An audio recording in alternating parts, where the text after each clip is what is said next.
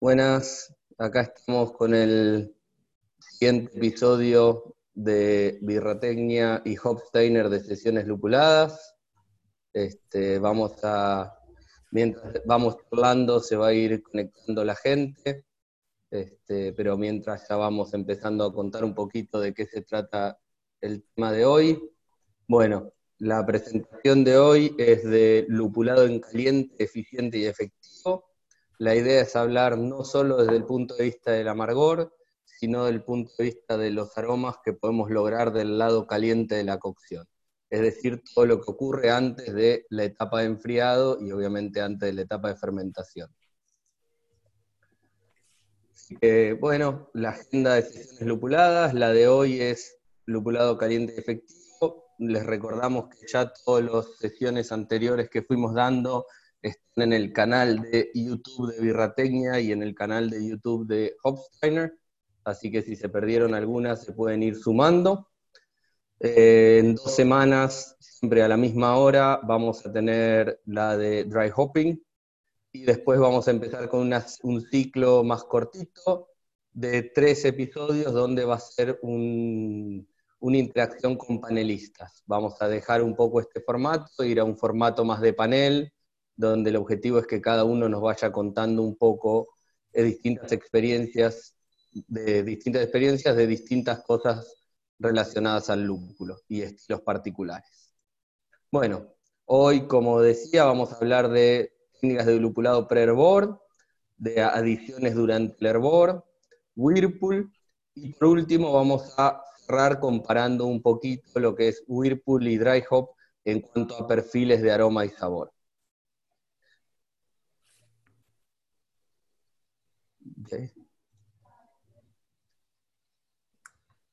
Bueno, Hopsteiner es una empresa de sexta generación y somos un proveedor mundial de lúpulos y productos de lúpulos. Somos granjeros y procesores de lúpulo en pellets y también en extractos y somos su proveedor por cualquier cosa en lúpulo.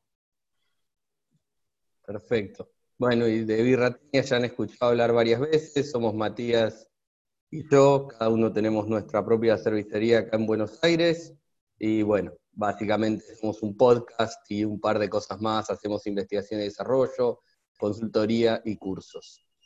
Y sin más, me remito a los invitados de hoy. A Jay ya lo conocen, ya nos acompañó en la segunda iteración. Jay es miembro de Hopsteiner, es el representante de ventas para cervecería artesanales en la que es Arizona, California, Hawái, México, Nevada y Nuevo México. Antes de eso trabajó como cervecero en varias cervecerías en California, México y Perú. Y es máster de UC Davis, un máster de elaboración de cerveza de UC Davis. Y después, hoy tenemos una invitada especial que es Mariela Montenegro, es ingeniera y también tuvo, tiene un máster de Sistema de Gestión y Calidad de la Universidad del Valle de Guatemala. Hace 15 años que trabaja en cervecería centroamericana, donde estuvo dos años en aseguramiento de calidad, dos años en producción de bebidas carbonatadas, seis en el Departamento de Investigación e Innovación, y los últimos cinco años, desde que empezó el proyecto, la microcervecería El Zapote Brewing Company. Ella es la, ahí es la gerenta de operaciones y maestra cervecera. Ella estudió eh, maestra cervecera de BLB de Berlín en Alemania y en el Civil Institute en Chicago. Y bueno, arrancando ya con la temática de hoy, del lupulado en caliente, básicamente arrancamos del primer punto donde se puede agregar lúpulo a, a, una cocción de cerveza, que es en el mayo, en el, en el macerado, ¿no? Eh, hay gente que agrega lúpulo en el macerado aludiendo a que se extrae un sabor distinto, un mejor sabor. Eh, la realidad que, eh, o un amargor un poco más noble, digamos, un amargor un poco más este, ameno. La verdad que desde el punto de vista de eficiencia, agregar lúpulos para extraer amargor en el mash no es tan buena idea, ¿no? O sea, hay un trabajo de eh, Justus del 2018 que hizo un trabajo, Justus es parte de la cervecería Ballast Point, o era parte en ese momento, donde hicieron un trabajo y vieron básicamente el aporte de, amargor en todos los distintos puntos o posibles puntos del lupulado en caliente, y, también se mete un poco en el rejo. Pero básicamente lo que ve Justus es que solamente tiene un 9%, es decir, un rendimiento muy bajo agregar lúpulos en el mash, ¿no? O en el, en el macerado. Eh, desde el punto de vista, y después hay otro, otra rama que viene del, eh, bueno, pero puede ser que como hay, hay evidencias y muchos trabajos que muestran los efectos antioxidantes o antioxidativos que tiene eh, los alfa ácidos de, la cerveza, o los alfa ácidos ¿verdad? que están en el lúpulo, eh, y que estos alfa ácidos secuestran o, mediante un efecto que se llama efecto chiriante, eh, los iones de cobre, de hierro, que son los que después terminan o son parte del problema de lo que termina oxidando nuestras cervezas. la realidad es que o sea, las cervezas que no tienen cereales alternativos, como puede ser el mijo o la quinoa, que sí tienen niveles altos de cobre o de hierro, no, esto no es tanto un problema, ¿no? Pero sí se plantea la eh, posibilidad, bueno, pero este efecto existe de los alfa-ácidos, eh, este es cierto, ahora no es, eh, los niveles que tiene de, de hierro y de cobre, estos, los, la cebada, el trigo, el centeno o la avena no son tan altos, por lo tanto no es tanto problema. Ya en un segundito vamos a ver un trabajo que que, puede, que demuestra eso de cierta manera o, es una de las demostraciones. Lo que sí es importante es que una alternativa para, de cierta manera, si uno quiere buscar una estabilidad en, la, en, de, la cerveza, ¿no? mediante eh, bajarle el potencial eh, oxidativo de esto, hay una alternativa que es el uso de hard resin pellets, que básicamente es un producto de, eh, son pellets que tienen cantidades, digamos, más, eh, concentraciones más altas de lo que es la parte de resina más dura, es decir, la parte de beta ácidos, este, la parte de incluso gamma, este, que son, se llaman, por eso se llaman resinas duras o peleturos, porque eh, son realmente mucho más viscosos y más difíciles de solizar. Y hay un trabajo hecho, eh, publicado en Brauer, eh, que demuestra que el uso de estos, de estos, eh, eh, de estos pellets, no solo para cervezas que usan extracto de CO2, sino también para cervezas que tienen adiciones de, lúpulos con variedades de alfa muy ácidos, compensan o ayudan a compensar la calidad de amargor, ¿no? además de tener este potencial antioxidativo. Así que también es una buena opción como para, para analizar ¿no? el uso de este, de este tipo de, de pellets o de este tipo de productos. Vamos a la próxima, Lea. Ahora, este es el trabajo que les contaba un segundito. Este es un trabajo hecho por Stock en la Universidad de Berlín en el 2016, que lo que hace es comparar cinco tipos de adiciones distintas en, de lúpulo durante el, o en caliente para cervezas pale lagers. Una, la referencia es la, la adición típica al comienzo de la, del amargor, también hay, hay cervezas que tienen adición de mash, mash hopping o, o eh, lupulado macerado, y además alguna una pequeña adición también en el, al comienzo del amargor, del hervor. Cervezas con adiciones divididas durante el comienzo del hervor, a los 30 minutos, al final y en el whirlpool. Cervezas con first word hopping, es decir, first word hopping, ahora nos va a hablar Lean en un segundito, pero es la adición en antes que, o sea, a medida que estamos haciendo el trasvase del, del lauter o del macerador o, del, o de la, cuba filtro hacia el hervidor y cervezas con adiciones continuas durante todo el hervor, ¿no? Lo que me parece, eh, hicieron dos series de estas, de estas eh, con estas mismas eh, adiciones de lúpulo, y lo que me parece interesante es que acá cuando vemos los componentes, ellos hicieron dos cosas. Por un lado, midieron un montón de, de datos técnicos, eh, que es lo que se ve acá en, esta, eh, y después también lo hicieron pasar a través de un panel de cata. Pero cuando vemos acá lo que vemos que es que, eh, bueno, no es, de, no es de sorprender que las cervezas con adiciones en el macerado o mash hopping son las que tuvieron la menor cantidad de, de rendimiento, ¿no? el rendimiento más bajo de, ambas, ¿no? en cuanto a lo que es IBUS o, isomerización de alfa-ácidos, sino también que tampoco fueron las que tuvieron la menor cantidad de hierro, ¿no? Cuando midieron el hierro, como se ve ahí, la cerveza que tuvo menor hierro fue la de adiciones continuas. Es decir, que tampoco es que necesariamente por hacer la adición en el mash hopping vamos a secuestrar la mayor cantidad eh, del hierro. Y otro dato interesante es eh, el hecho de que las cervezas que tuvieron menor eh, cantidad de polifenoles han sido las que tuvieron las adiciones continuas o las adiciones divididas durante el hervor. Vamos a la próxima. Y bueno, acá de vuelta volvemos al mismo estudio, con las mismas cervezas, pero lo que hicieron es un panel de cata con esas cervezas frescas y también con esas cervezas eh, añejadas durante 12 semanas a 28 grados.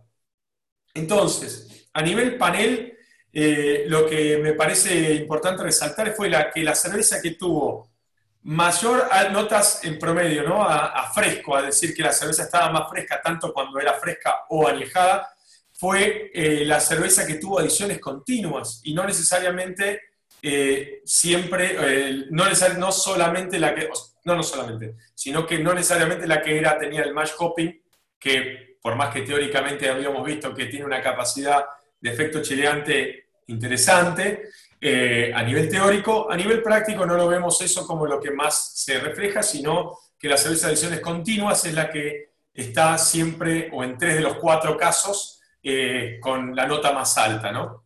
Lo esto no significa que la que, la que tiene match hopping tiene las notas más bajas, sino que simplemente no es eh, una solución mágica para, para solucionar el tema de la oxidación en la, en la cerveza. Así que eso, es una herramienta, el match hopping sí, pero no es, no es, la, no es lo que algunas personas dicen que es la solución para eliminar estos iones y de esta manera tener una cerveza que se mantiene más en el tiempo. Así que con eso pasamos al first word. Claro, digamos, de próximo momento donde podemos lupular es en el first word, que como dijo Mati, es cuando estamos haciendo el trasvase de la cuba filtro, ya sea un macerador o un lautre específico, y empezamos a transferir el mosto y ahí directamente lupulamos en la olla de hervor. Bueno, como Mati comentó, no necesariamente el first word es lo mejor para lograr este, una mejora oxidativa en las cervezas. Entonces, este, lo que es interesante hablar en este tema es que normalmente hay un montón de gente que suele decir que hace first word hopping para mejorar la calidad del amargor y además porque da un mejor aroma. Bueno, eso, todo eso surge de un trabajo del 95, que es como cuando que se publica la revista Brauwelt, que se habla de redescubrir esta técnica del first word hopping, y básicamente en ese trabajo lo que hicieron es que hicieron una Pilsen con y sin First Word y encontraron que les gustaba más la Pilsen con First Word Hopping. El análisis químico que hicieron encontró una pequeña diferencia en la cantidad de aceites, o sea, un poco menos de hecho, y bastante más bajo en el linalol. Ahora vamos a ver esos estudios en más profundidad que nos van a, digamos, van a respaldar un poco este trabajo.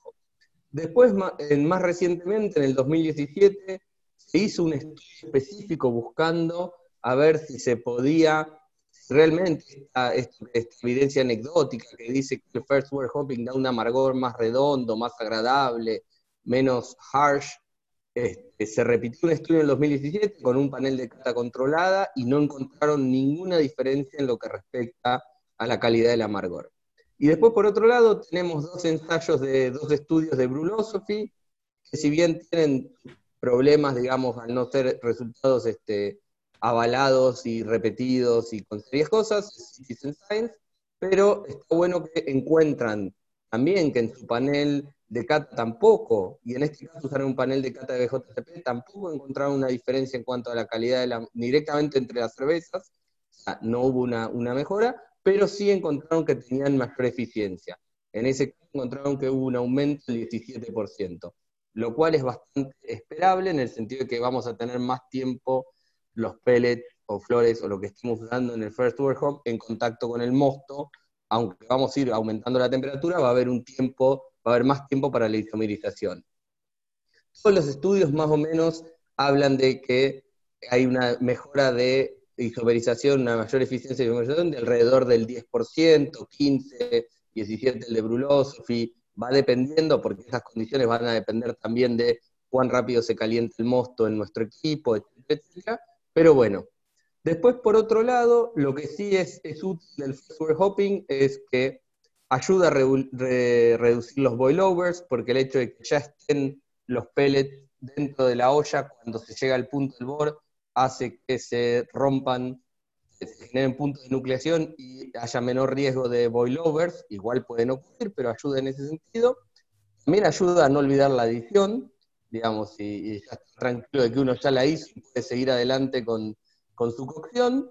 Y por otro lado, digamos, acá también cabe la pena hablar de lo que venía comentando Mati sobre harvesting pellets, que sí son una herramienta bastante útil y que en verdad lo que estamos buscando lograr es una mejora en cuanto a la propiedad oxidativa, en lugar de buscar estas técnicas, quizás tiene más sentido buscar por el lado del uso de los harvesting pellets.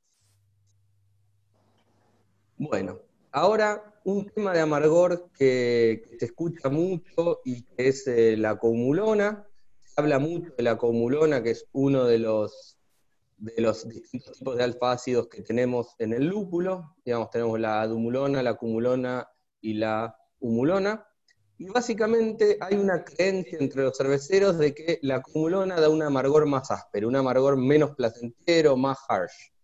En realidad todo esto surge de un estudio de 1972 por Rigby. ¿Se acuerdan cuando hemos hablado en algún otro momento sobre el IBU?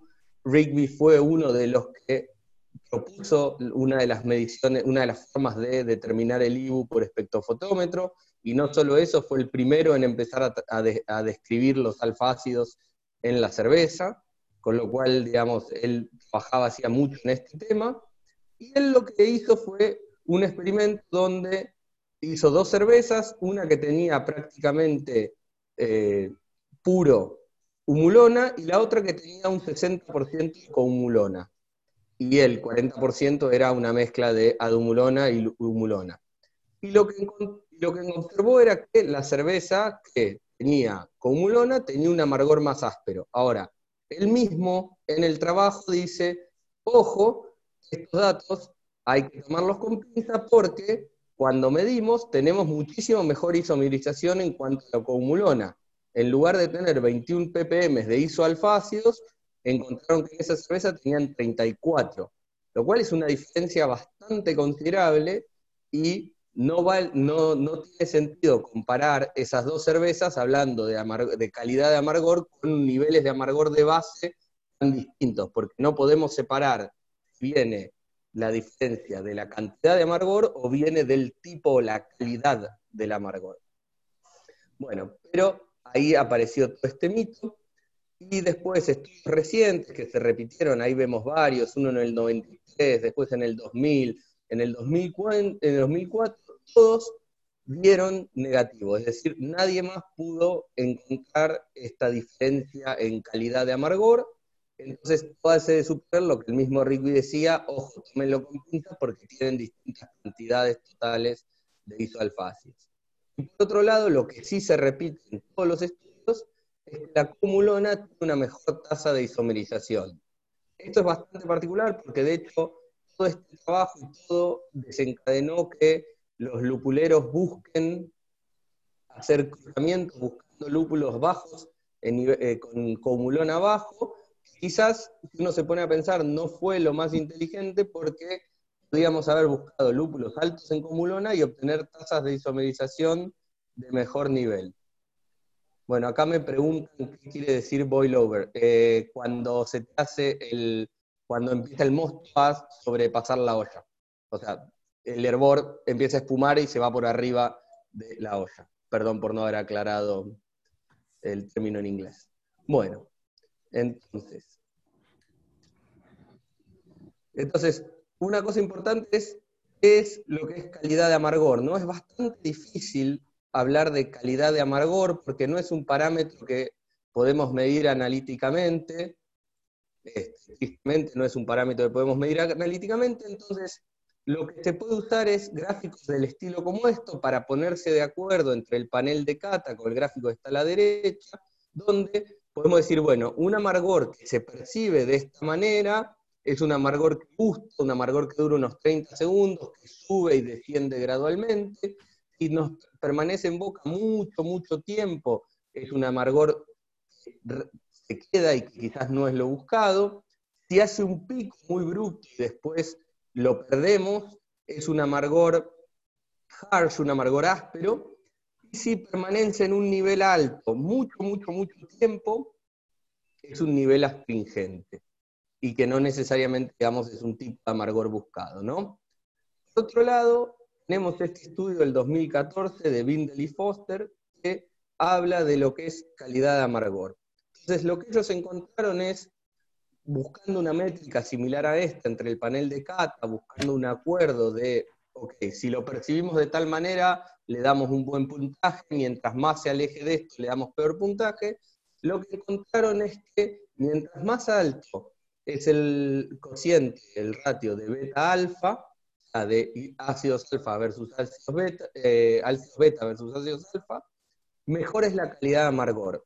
Si uno mira los lúpulos nobles en general, tienen un, dan un ratio bastante llegado, cercano a 1, mientras que casi todos los lúpulos más modernos, incluso los lúpulos diseñados para tener alta eficiencia de amargor, dan valores más, eh, más bajos, y entonces tienen un amargor de no tanta calidad. En una IPA donde tenemos un montón de otros factores, quizás esto no es importante, pero si uno utiliza un lúpulo eh, en una cerveza bastante desnuda, como podría ser una Pilsen, puede ser que un amargor que no es lo que está buscando y que con un lúpulo tradicional que tiene otro ratio de beta-alfa tengamos un muy lindo amargor. De hecho, amarillo es un lúpulo que se destaca en que es un lúpulo moderno que se destaca por tener un cociente bastante bueno para ser un lúpulo moderno. Por otro lado, lo que es interesante es que si deseamos usar un lúpulo de ese estilo, lo que podemos hacer es lo que veníamos hablando de los harvesting pellets, que además de aportarnos una cuestión de mejoras oxidativas, lo vamos a poder usar también para compensar un poco este desfasaje de ratio de beta-alfa. Entonces podemos considerar un lúpulo más eficiente, más barato para el amargor y complementarlo con harvesting pellets, pellets de, de resinas duras, para lograr una buena calidad de amargor. Y bueno, a ver, este gráfico tal vez les suena eh, familiar porque ya lo vimos en la segunda sesión. Y la idea de esto es más que nada comparar las eficiencias que podemos tener agregando el lúpulo en distintas eh, eh, formatos, ¿no? O sea, cualquier eficiencia tiene desde el lúpulo en flor, que es el menos eficiente de todo, pasando por los pellets, pasando por pellets isomerizados, ¿no? Eh, extracto de CO2, eh, y bueno, y así sucesivamente. También hay adiciones de eh, otros tipos de productos de extractos que se pueden utilizar post fermentación, que a esos son, ya tienen casi eficiencia, eficiencia muy elevadas. ¿no? ahora, una, Mariela tiene una experiencia súper interesante con respecto a la adaptación de distintas eficiencias eh, en función de los distintos tamaños de batch, ¿no?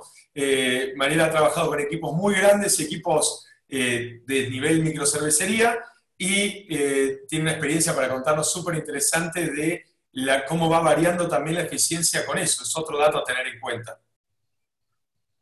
Hola a todos. pues sí, yo he tenido la experiencia de trabajar en una cervecería industrial y a la vez en una microcervecería. Nuestra cervecería industrial, su lote de cocimiento es de 1050 hectolitros, mientras la de la microcervecería es de 25 hectolitros, entonces sí es una diferencia bastante grande. En esta, en la grande, la de 1050, hacemos lager y en la microcervecería hacemos una lager y, cinco de, de, alta fermentación, cinco ellos, pero queríamos probar hacer la igualación de las marcas grandes en la microcervecería. E hicimos una prueba con la mayor marca, la más vendida de todas, que, que, que se vende aquí en Guatemala.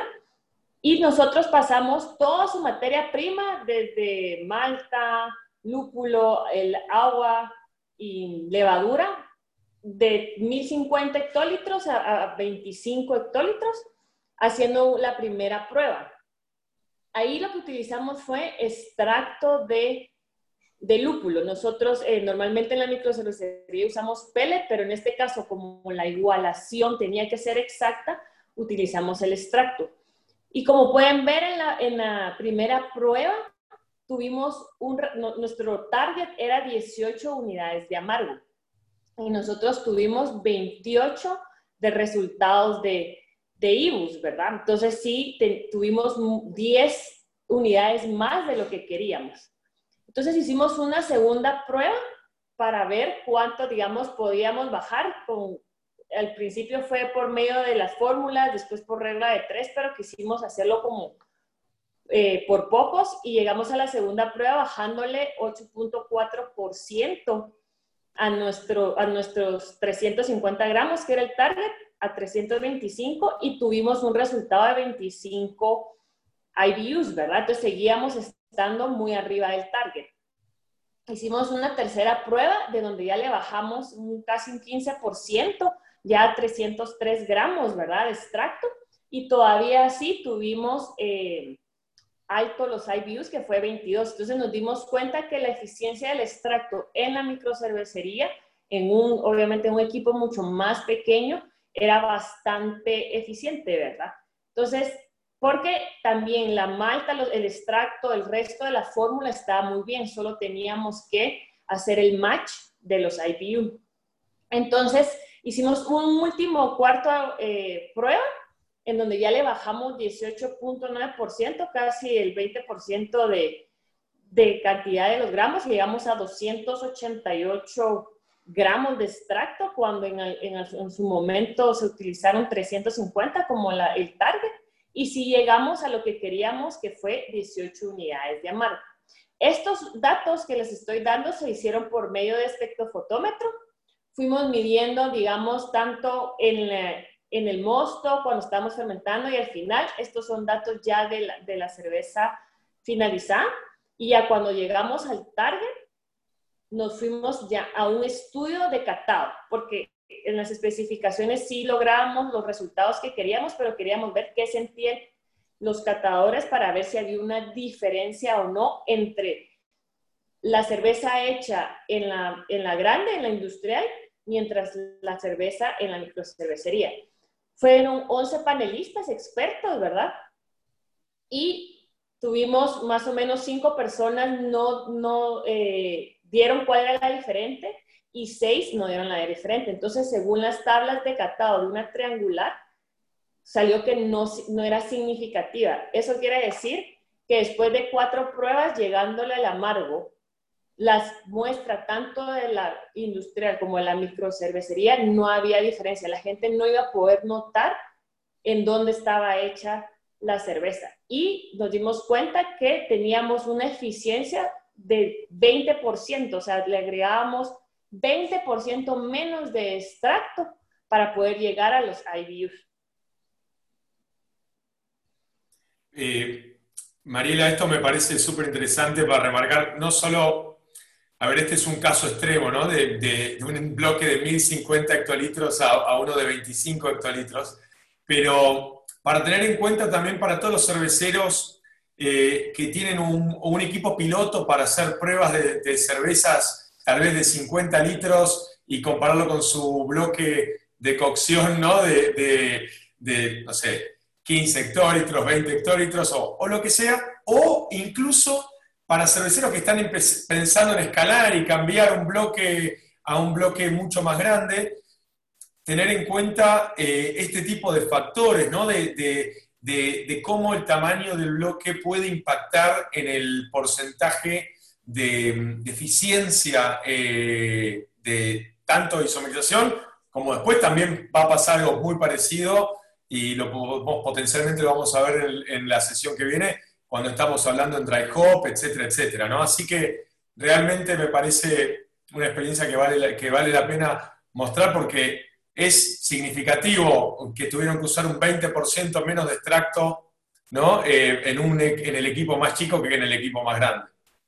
Sí, y además no se creía en la, o sea, como eran las primeras pruebas y la, la grande, pues su equipo es súper automatizado y la parte de microcervecería no es tan automatizado, se creía más que iba a ser lo contrario, que íbamos a utilizar más lúpulo o más malta en el, caso de la prueba y al final la eficiencia fue tan buena que, tuvimos, que fue al contrario, ¿verdad? Tuvimos que utilizar menos.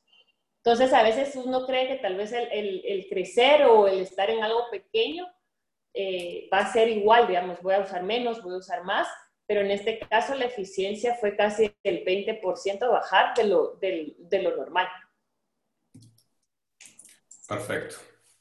Sí, y cabe mencionar que también nosotros en la microcervecería usamos pellet y nosotros cuando hacemos todos nuestros cálculos de, de cuánto vamos a agregar, ya a la hora de, de, del amargo, normalmente siempre quitamos un aproximadamente del 10% al 15%, se acerca mucho también como el 20%, depende obviamente el pellet, ¿verdad? Sus alfa ácidos, pero siempre eliminamos una cantidad, o sea, reducimos, porque también en pellet se mira una eficiencia de lo que teóricamente me dice. O sea, mi equipo de por sí, aunque sea pequeño, tiende a ser muy eficiente en la parte caliente de, la isomerización de, tanto pellet como extracto.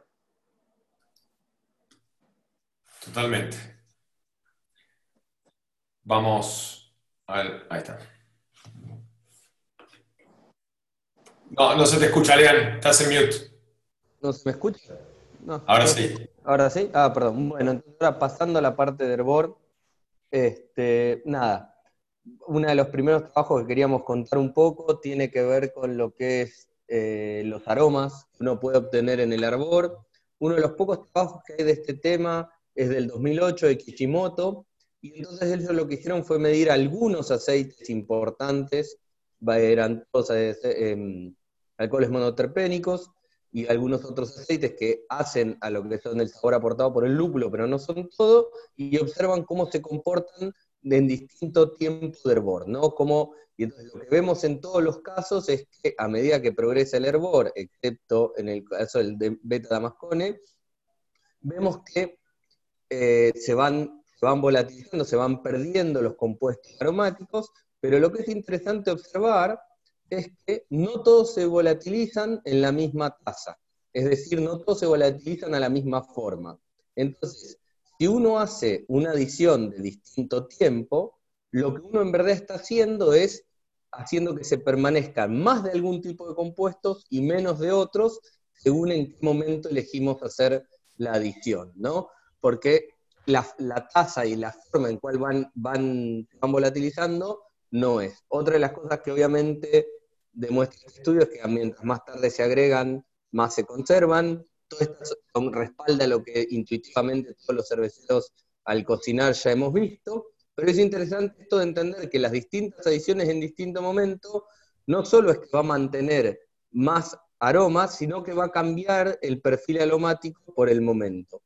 Y bueno, con respecto al incremento del betamascone, hay algunas hipótesis que tienen que ver quizás con la aireación en el Whirlpool o algunas otras cosas, pero es un compuesto que se comporta ligeramente distinta.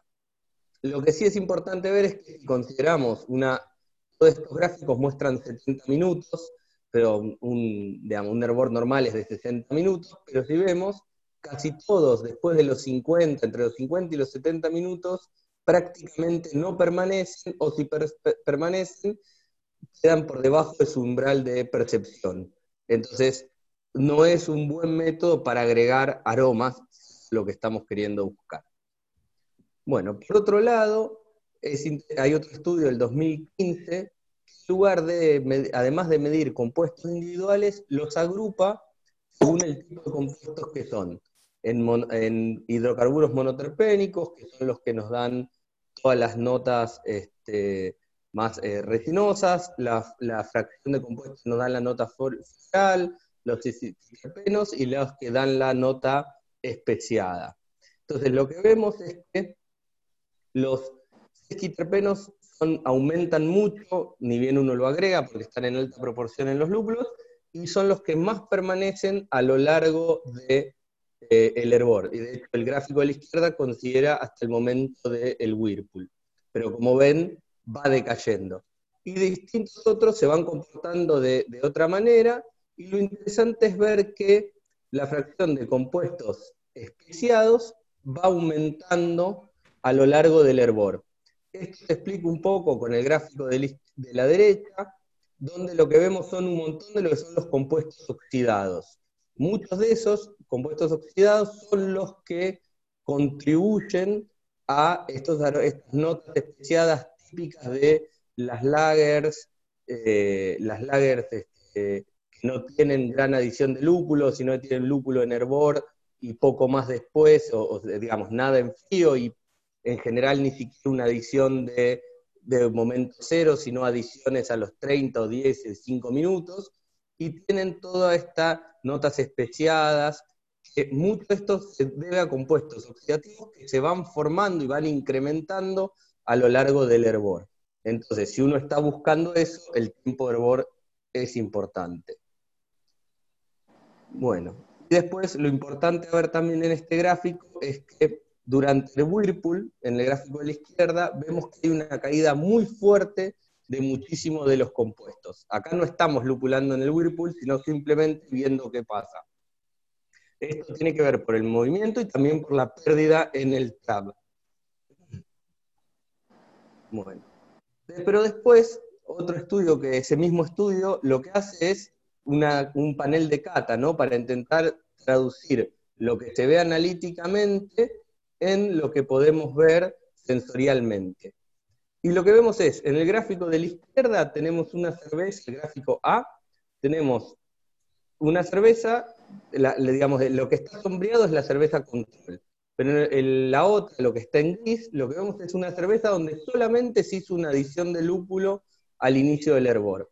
Después en el gráfico B, el del centro, vemos una donde se hizo al inicio y hacia el fin, en los últimos minutos del hervor, en el más de la derecha, el gráfico C, vemos que un, gráfico donde una cerveza donde solo se hizo una adición al final, o sea, esa adición para retener aromas. Y como podemos ver, todas las adiciones tienen un impacto aromático, porque ninguno de los tres gráficos arañas son iguales. Cada adición, incluidas las adiciones tempranas aromasas, van a tener un cierto perfil un cierto impacto aromático. Lo que va a cambiar es, va a tener que haber un cambio de intensidad y un cambio de perfil. Pero esto es muy importante cuando uno está considerando el desarrollo de una receta. Obviamente que la, nota especiada herbal que podemos encontrar de un lupulado temprano, y después estamos usando un lupulado muy agresivo en Whirlpool o un lupulado muy agresivo en Dry Hop, la ponderancia que va a tener esa nota va a ser muy baja es interesante ver que todas las distintas adiciones del hervor contribuyen en mayor o menor medida y en distintos perfiles al aroma de la cerveza. Bueno, ahora terminando las, las adiciones eh, con el fuego prendido o con el vapor encendido, eh, pasamos ya a las adiciones de, Whirlpool y antes de meternos en ellas, vamos a hablar del mito de los cero IBU, ¿no? O sea, en los últimos años se han visto muchas IPAs en el mercado con un cartel que dice cero IBU, porque, no sé, algunos cerveceros eh, tal vez diciendo que porque hacían la adición a menos de 70 grados, entonces no había isomerización. Bueno, básicamente eh, hay isomerización a 70 grados, incluso a menos de 70 grados. Acá hay dos trabajos que básicamente demuestran eso, o sea, la isomerización. Por supuesto que son tasas menores, el trabajo de, de, Biendel y, Forster del 2014 muestra distintas curvas de isomerización a temperaturas no solo menores a los 100, sino también mayores a los 100, eh, que incluso las que son mayores a los 100 muestran incluso cómo se degradan y, terminan bajando a medida que pasa el tiempo. pero se ve que hay una curva y que tenemos una eficiencia de, digamos, no sé, en promedio alrededor del 10% este, en, esos, eh, en esas adiciones de 70 grados, ¿no? Por supuesto, como ven, es menor a que la de 80 y menor que la de 90. Eh, después, por otro lado, está el trabajo del 2008 de Yaskula, que hace, eh, también muestra los porcentajes estos de, eficiencia de estas isomerizaciones cada cierto tiempo, a los 5 minutos de agregado, a los 10, a los 15, a los 20, bla, bla, bla, hasta 90 minutos, a las distintas temperaturas. Y como pueden ver, eh, tenemos un porcentaje de isomerización incluso a 80 grados, que va de la mano del estudio posterior, que es este, de Biendel, del 2014. Pero la conclusión de esto tiene más que ver con no le pongamos cada una IPA tenga cero IBUs, este, porque realmente estamos isomerización a 70 o incluso a algunos grados menos también. Podemos pasar a la siguiente. Antes, entonces, eh, hablando del Whirlpool, es bastante interesante hablar de la importancia del Whirlpool. Eh, en estos últimos años acá en Argentina he escuchado algunos cerveceros decir que estaban dejando de usar Whirlpool porque lo único que querían era agregar aroma lúpulo, entonces simplemente hacían adiciones de dry hop. Hay un estudio súper interesante que hicieron Sharp y Hammer en el 2017, en el cual agarran una cerveza y le hacen tres tipos de lopulados, una en el, en el, en el kettle, o sea, en el, hervor, al principio del hervor, ese mismo volumen, después otra cerveza con ese mismo volumen de lúpulos agregados en el Whirlpool, y después otra cerveza con ese mismo volumen de lúpulos agregados en dry hop. Es decir, mismo mosto, uno con solamente adición en la, olla, otro solamente con adición en Whirlpool y otro con solamente adición en dry hop, y cada una no tenía ninguna otra adición antes, ¿no? El panel de cata al que hicieron pasar estas, estas cervezas eh, termina prefiriendo la cerveza lupulada que solamente, o sea, la cerveza que solamente tenía lupulación en Whirlpool comparado a la cerveza que tenía adición en dry hop en cuanto a nivel eh, eh, de intensidad aromática, ¿no? básicamente tenían mayor intensidad de sabor y de aroma la que solamente tenía adición de Whirlpool que la de Dry Hop. Ahora, con esto no estamos ni cerca diciendo que no hay que hacer adiciones de Dry Hop, solamente que el Dry Hop sin el Whirlpool, sin como ese respaldo del Whirlpool, logra muchísimo menos. Una de las cosas interesantes de esta experiencia es que los descriptores, por ejemplo, de la cerveza que solamente tenía adiciones de Whirlpool, eran tropicales, cítrico, caroso y pino, y la que solo tenía de hop carosa y floral, ¿no? Entonces, digamos que eh, no es que uno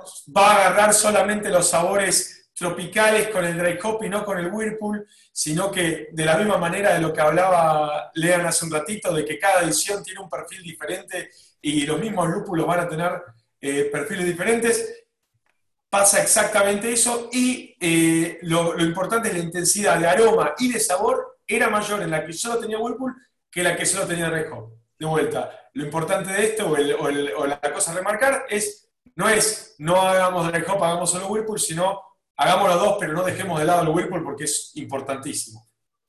Vamos a la...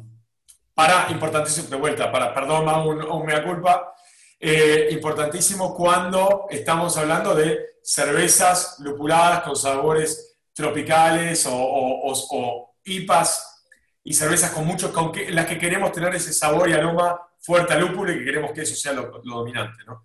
Por supuesto que esto tal vez no es importantísimo en una, en una pilsner tradicional o en un estilo más tradicional, pero si queremos tener sabor y aroma al, lúpulo, va a ser importante, además de hacerle el dry hop, hacerle un, whirlpool. Vamos a la próxima.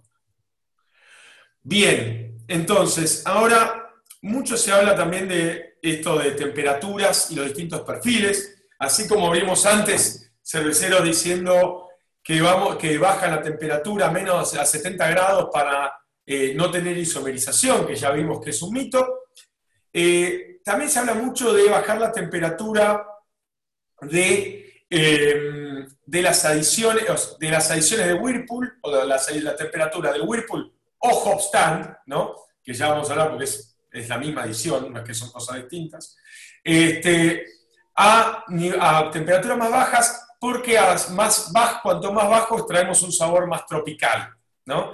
Bueno, acá hay un estudio súper interesante que hizo la gente de Santori, que presentó en, la World Beer eh, Congress del 2012, y lo que a nivel hicieron lo mismo, tres cervezas, las tres con adiciones de Whirlpool Hopstand, una a 95 grados, otra a 85 grados, otra a 75 grados, ¿no? O sea, eh, hicieron la medición del inalol de las tres cervezas, les dio que la que tenía mayor cantidad de inalol, tampoco por una cantidad demasiado eh, diferente, pero la que tenía mayor cantidad disuelta en, el mosto era la eh, cerveza que fue a 85, más que la de 75. Pero como hemos visto antes y vamos a seguir viendo, el inalol no es el único compuesto que nos, brinda, que nos brinda sabor y aroma en las cervezas, entonces realmente eso termina siendo un dato de color, pero no necesariamente lo más importante. Pero cuando lo hicieron pasar a través del, panel de cata, la cerveza que tuvo a nivel sensorial notas más altas, cítricas, frutales, fue la cerveza que estaba, tenía la adición de Whirlpool o Hopstand hecha a 95 grados. La cerveza que estaba a 85 era más floral y herbal y la cerveza que estaba a 75 grados fue la, que se fue sentida como menos frutal y más madera, ¿no? Entonces, realmente esto no significa que no hay que bajar la temperatura, pero eh, porque no todos los lúpulos se comportan iguales, no todos los sistemas se comportan iguales. Eh, lo único que significa es que no asumamos y no digamos que yo bajo la temperatura para hacer medición de Whirlpool o Hopstand a 75 grados porque así voy a sacar una fiesta tropical eh, y un fruit bowl o una, una ensalada de frutas, ¿no? Eh, eso me parece el key takeout de este, de este estudio de Santori, que por supuesto fue hecho con un lúpulo específico, con una, cerveza, una receta específica, y para hacer recetas diferentes y lúpulos diferentes, esto puede cambiar, ¿no? Pero lo que sí es importante, no asumir que siempre que bajamos la temperatura de Whirlpool o de Hopstand, vamos a tener sabores más frutales. Ahora, una eh, pregunta interesante es eh, para Jay. Eh, Jay, a nivel los cerveceros en California, en Nuevo México, en Texas y en, el área en la cual trabajas tú, están haciendo, hay algunos que hacen estas bajas de temperatura para hacer ediciones, lo hacen todos. ¿Cómo es la tendencia que estás viendo ya en Estados Unidos, en la costa oeste? Bueno, yo tengo cerveceros clientes que usan Uh, Whirlpool a temperaturas normales, 95 100 grados, pero hay, también tengo algunos que usan alrededor 70, 75, 80 grados. Y ellos que usan uh, las temperaturas más bajos están reportando que hay un sabor dulce del lúpulo y hay una sensación de boca diferente, que ellos hacen los, el mismo lote de cerveza con temperaturas altas en Whirlpool y temperaturas bajas en Whirlpool y hay diferencias en aromas y también en sensación de bocas eh, y aromas únicos que ellos gustan en algunas uh, recetas. Perfecto, lo que significa que, o sea, no va en contra lo que, a lo que decimos, ¿no? Solamente que hay que explorar cada receta cada lúpulo puede tener un resultado diferente a distintas temperaturas, ¿no? Bueno, y sensación de boca es muy Ah, bueno, perfecto. Claro. Bien, vamos a la próxima, León. Bien, este, entonces, lo que nos lleva a los tiempos de Whirlpool. Eh, bueno, antes, eh, es un tema muy controversial el tema de los tiempos de Whirlpool, eh, porque hay un trabajo que está bastante mal interpretado. Pero antes de meterme en eso, eh, vamos a hablar un poquito de, eh, en continuación del mismo trabajo que, que Lean nos habló hace un ratito, el trabajo de Pride, este, en el cual se ven, hay, también hicieron una parte para el, en el Whirlpool, ¿no? O sea, entonces hicieron, hicieron mediciones a lo largo después de la edición de Whirlpool, eh, de los distintos compuestos monoterpenos, fracciones florales, arquiterpenos y la fracción especiada, de cuál era la concentración o los picos en los distintos momentos.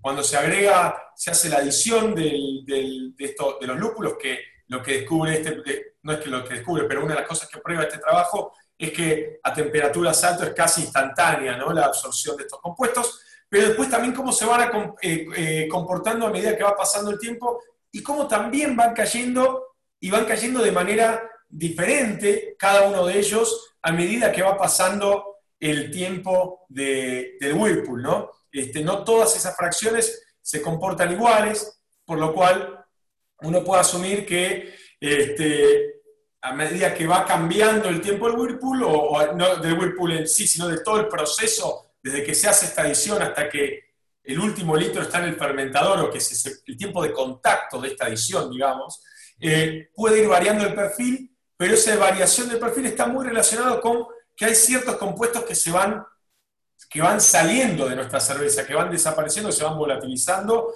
o oxidando o cambiando, ¿no? Entonces, habiendo visto eso, este, también está este otro trabajo, el de Javi del 2010, que le puso un ojo muy grande, un ojo con la interpretación de este, de este, de este trabajo, porque con este trabajo es con el que nace, en, por lo menos en Argentina, y también he escuchado también en otros lugares de, Latinoamérica, mucha gente que está haciendo unos hop stands extremadamente eh, extendidos, ¿no? Este trabajo de Javi del 2010 básicamente lo que hace es, es un trabajo de Javi, pero está hecho en eh, la cervecería Rockpool, que es una cadena de brew pubs que tiene muchísimos brew pubs a lo largo de todo Estados Unidos, hicieron una IPA, ¿no? Y tenían ciertos lugares que tardaban 50 minutos y ciertos lugares que tardaban 80 minutos. Y cuando hablamos de 50 minutos, 80 minutos, son total, desde que hacen esa adición de lúpulo hasta que el último litro de esa cerveza está en el fermentador. Es decir, que se separó el lúpulo de del, mosto, ¿no? Con en el true. Entonces, ese era el trabajo, y ese trabajo lo que demostró era que a las adiciones, o la gente que tenía el tiempo este de contacto, o el hop stand de 80 minutos, tenían, eh, tenían mayor, digamos, sabor, aroma, amargor, todo que la de 50 minutos. Ahora, en función de esto, que fue una conclusión eh, que tomó este, este trabajo, que, o sea, que un tiempo mayor daba una mayor intensidad de sabor, Ahora, hay un par de cositas que tiene este trabajo, ¿no?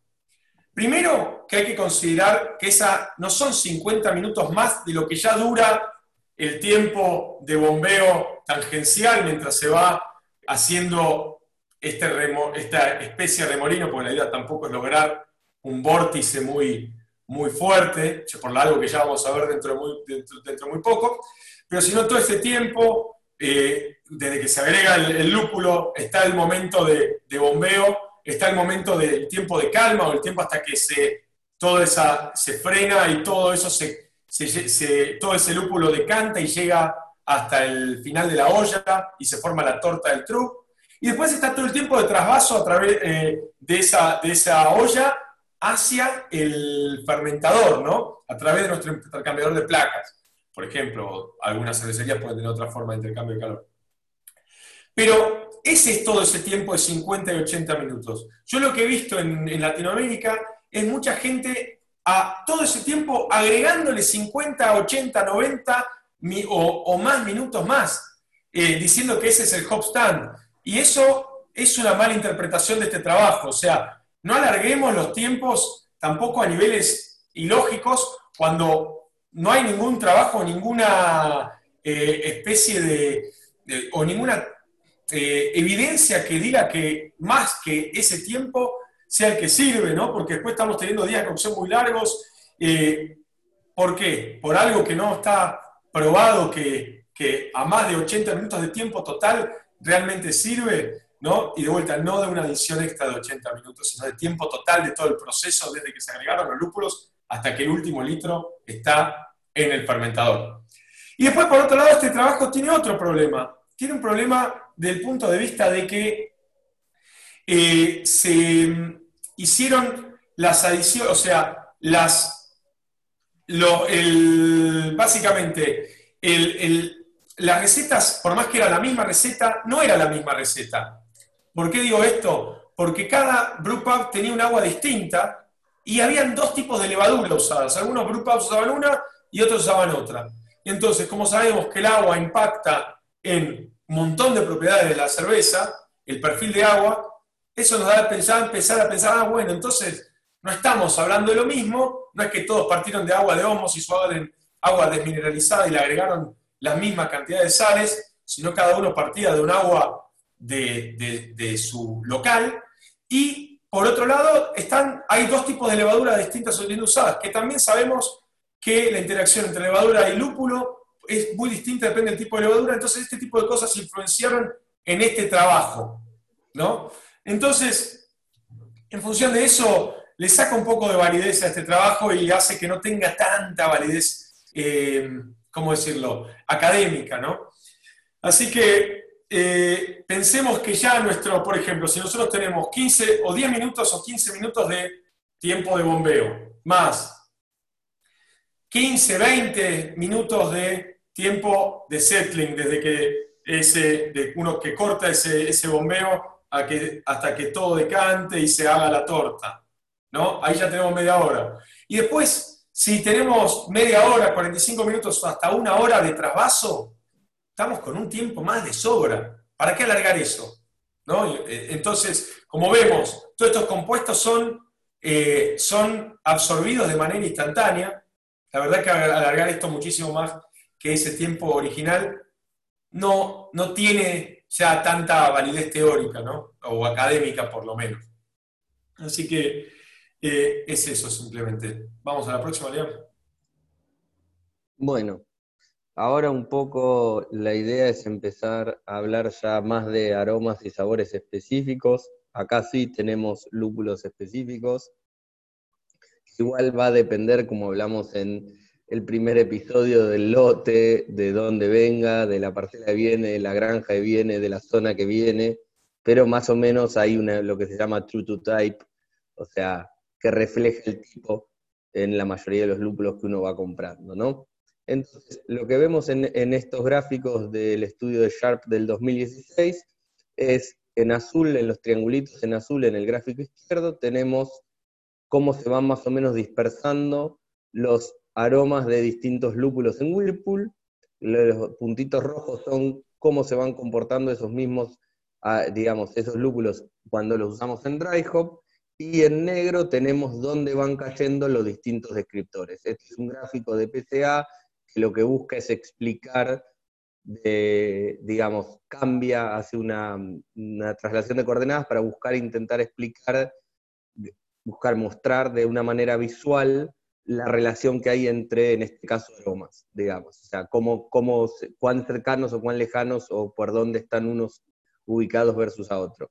Entonces, lo que acá es muy interesante ver es que claramente Whirlpool y Dry Hop traen dos cosas diferentes al juego. En todos los lúpulos vemos que todos los que Whirlpool caen en una zona y todo lo que es Dry Hop cae en otra zona. Es una primera cosa bastante interesante, no los tenemos como mezclados. Y por otro lado, también lo que es interesante ver, que eso se ve mejor en el gráfico de la derecha, es que van, eh, ah, no, sí, perdón, hay algunos que tienen en dry hop en azul, perdón, me confundí. Este, pero bueno, en su mayoría están como partidos, y lo que vemos es interesante ver con las flechas del gráfico de la, de la derecha, que no todos los lúpulos se comportan de, igual manera cuando pasa de un, de, digamos, de dry hop a eh, Whirlpool. Es decir, va pasando, digamos, el Cascade tiene una tendencia, como se comporta aromáticamente, eh, cambia su perfil aromático de una manera, otros lúpulos cambian por ahí en un esquema parecido y otros cambian totalmente distinto. Es de hecho, en verdad, lo que dije al principio está mal, están agrupados por eh, significancia y están mezclados, digamos, tenemos como dos categorías, muchos se permanecen en una categoría y muchos cambian de una categoría a otra si lo usamos en Whirlpool o en Dry Hop. Y entonces es interesante ver que un poco esto que empieza a hablar es que el uso de un lúpulo en Whirlpool, el uso en Dry Hop, nos da dos cosas distintas. Por eso lo que hablamos en una sesión anterior con respecto a lo que era eh, las técnicas de hacer un té de lúpulo o las técnicas de agarrar y hacer un rub and sniff, de romper el lúpulo y, olerlo, no necesariamente van a ser representativas de lo que vamos a terminar encontrando en la cerveza, que es un poco lo que podemos observar acá cuando pasamos del uso en dry hop eh, de Whirlpool a dry hop. Y entonces también otra cosa que esto nos va a, dar, nos a entender es que el uso en los dos lugares es importante si estamos buscando determinados tipos de aromas. Usar todo el lúpulo en Whirlpool o usar todo el lúpulo en dry hop no compensa lo que podemos obtener desde el otro lado. Lo cual no quiere decir que esté mal o esté bien, pero sin embargo que en cada una de las etapas nos va a aportar una cosa diferente. Eso es lo importante. Bien. Y para terminar, una cosa que tenemos que tener muy en cuenta en el Whirlpool es el tema de la cebolla, ¿no? Este, ¿Por qué decimos la cebolla? Bueno, hay un, hay un estudio que, hicieron, que hizo Nova en Asahi, eh, justo lo, lo, publicaron el mismo año que yo me fui de, allí. Este, habla específicamente de un tiol que es el 2M3B, ¿no? que tiene una... Es un tiol que, para que sea una idea de su nivel de percepción o su... Sí, su nivel de percepción es 0.13 ppb, es decir, que cuando pasa ese número tan, tan bajo, ya lo empezamos a sentir, empezamos a sentir este aroma a cebolla, que por supuesto, bueno, no creo que nadie quiera tener este sabor en, su cerveza. Em, pero lo que hace este trabajo, que es súper interesante, es que prueba que eh, básicamente este, este, este es producto de la fermentación, pero no pasa siempre. O sea, viene del lúpulo, pero no está en el lúpulo así de por sí como, como el, como este tío ya ha hecho, sino que está como un precursor que se genera cuando se airea el mosto en caliente. ¿no? Acá pueden ver en el primer gráfico de la izquierda que en cervezas aireadas hechas con este, sin lúpulo, sin lupular, no apareció trazos de este, de este, de este tiol. Ahora, en las cervezas que fueron em, que fueron a tuvieron adición de, de lúpulo, apareció el gráfico A, el primero que vemos a la izquierda. Después lo que podemos ver es que en el mosto lupulado no había, no había eh, tampoco este tío estaba presente, pero post fermentación fue cuando lo encontraron. Entonces ahí dijeron, bueno, pará, esto es algo que aparece cuando hay lúpulo y post fermentación, es decir, que es algo que se libera, un tiol que se libera mediante la fermentación. Después, el tercer gráfico, o sea, el de la derecha arriba, lo que demuestra es que cuanto, ahí lo que hicieron fue eh, airear el, el, mosto caliente durante distinto tiempo y veían que cuanto más aireaban, más se generaba. Entonces lo que se dan cuenta es que había una relación entre el lúpulo, el aire y el tiempo, este, o sea, la cantidad de aireación que tenía, y después lo mismo en, las temperaturas. A más temperatura, más de este etiol se generaba. Esto le llevó a concluir ¿no? y a encontrar este etiol y, a, concluir básicamente que este es un tiol que se genera cuando se oxigena en caliente en el whirlpool este, eh, el, el mosto. Entonces, ¿qué cosas tenemos que tener en cuenta para bajar esta este nivel de cebolla en nuestras cervezas, si uno está encontrando de que eh, está empezando a tener más y más este, este sabor a cebolla en la cerveza, que puede proveniente de este tiol, bueno, no generar un torbellino o un vórtice en el, cuando uno hace el whirlpool, hacer el whirlpool un poco más tranquilo, intentando no, que no se genere esa, ese vórtice que va hasta el fondo, que lo que hace es chupar aire básicamente, asegurarse que todos los sellos de, en todo el camino, los, los, los del tricampo, de las danesas, estén bien cerrados, que no haya ingreso de aire, que el sello de la bomba esté bien. Y con esas cositas vamos a poder lograr mitigar esto, ¿no? Cuanto, de vuelta, cuanto menos oxigenemos el mosto en caliente, el mosto lupulado en caliente, menos chances vamos a tener de que este tiol se forme post fermentación. Así que algo a tener en cuenta para intentar evitar este, este no tan querido aroma y sabor a cebolla.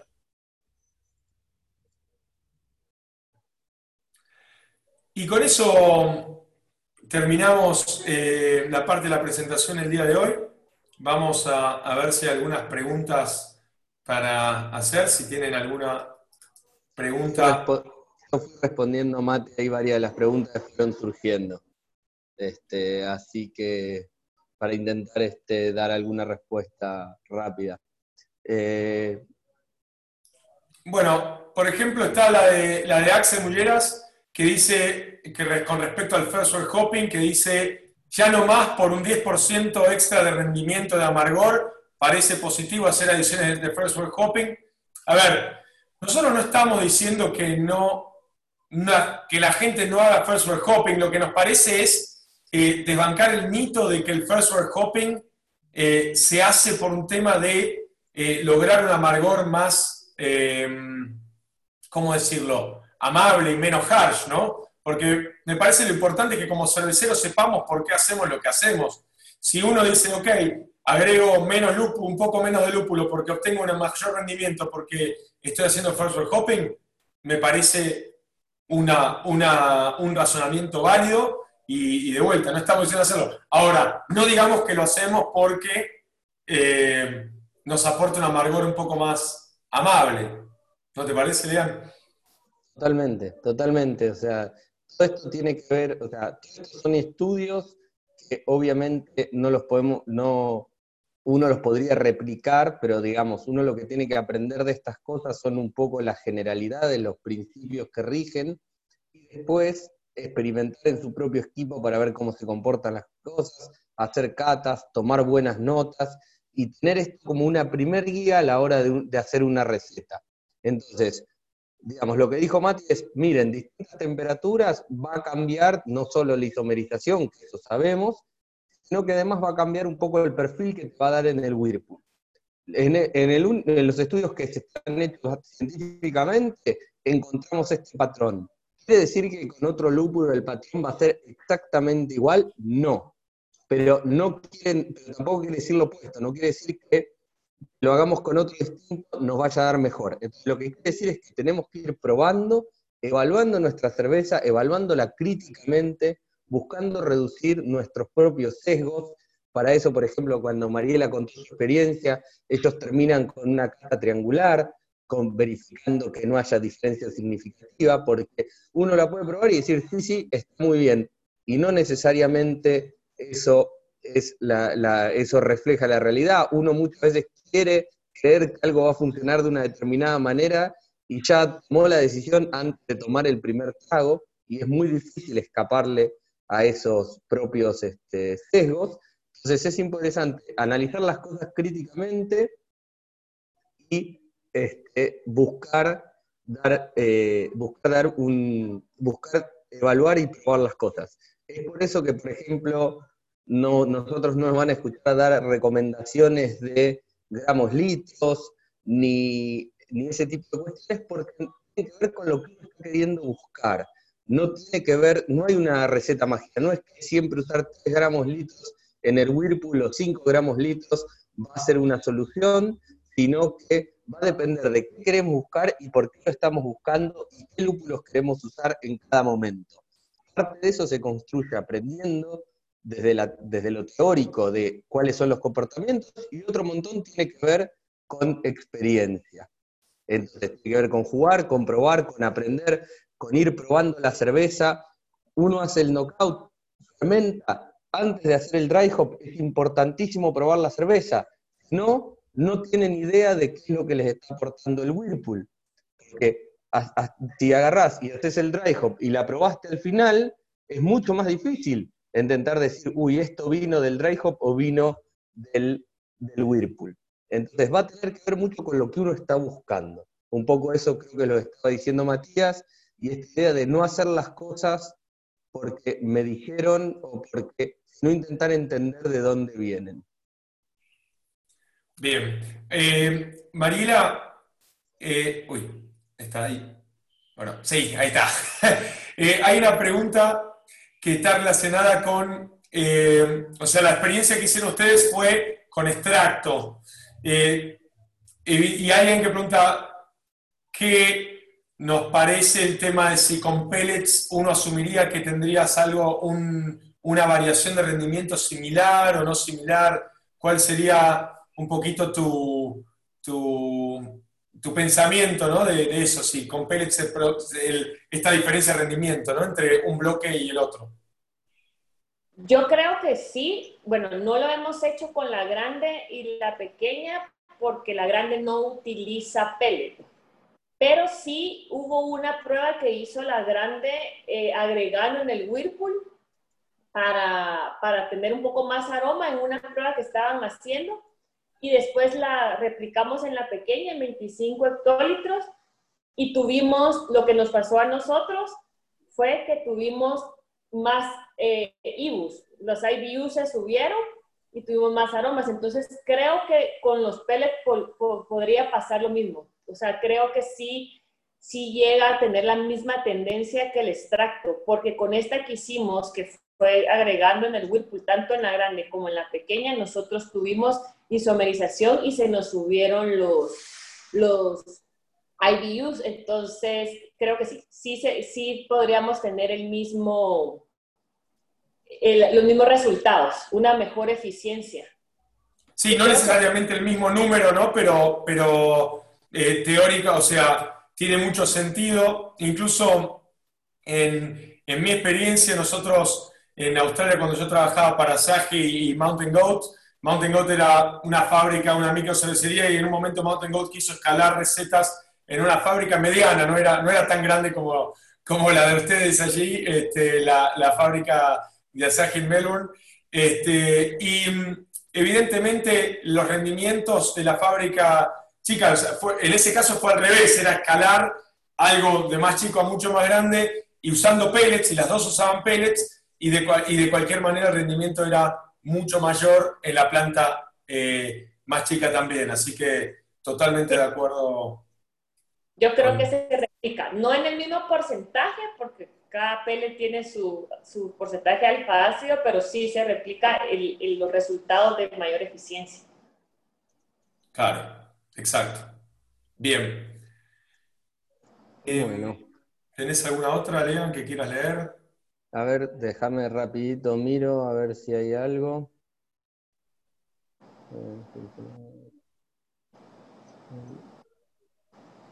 Dice, ¿qué pasa que tenía entendido que hay que enfriar lo más rápido posible el mosto después de la cocción?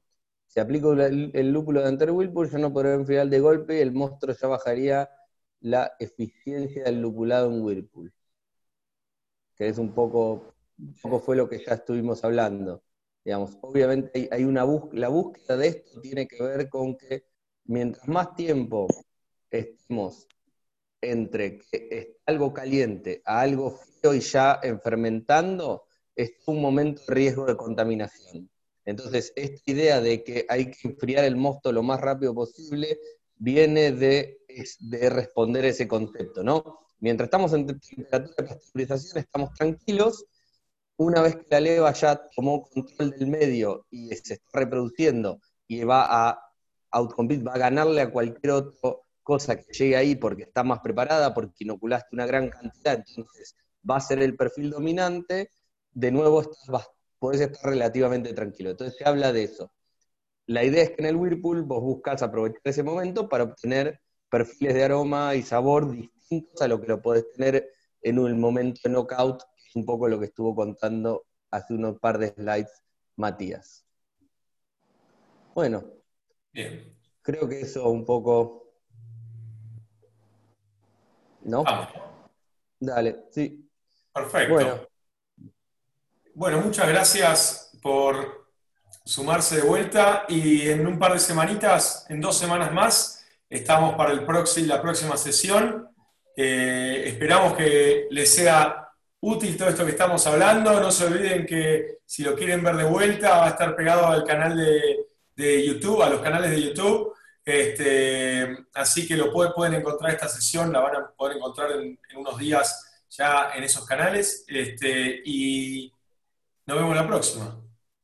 Exactamente, nos vemos las próximas y muchas gracias Mariela por, por acompañarnos hoy y poder contarnos un poco de, nada, de tu experiencia, que es una experiencia bastante especial poder pasar de un bloque de cocción chiquitito, no es chiquito tampoco para una micro, pero de, a uno gigante.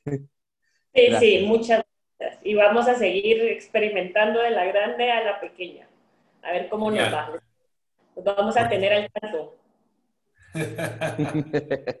Espectacular. Buenísimo. Bueno, muchas gracias a todos por venir y recuerden, en dos semanas tenemos la próxima sesión que va a ser la de dry hopping a la misma hora. Chao a todos. Salud. Chao.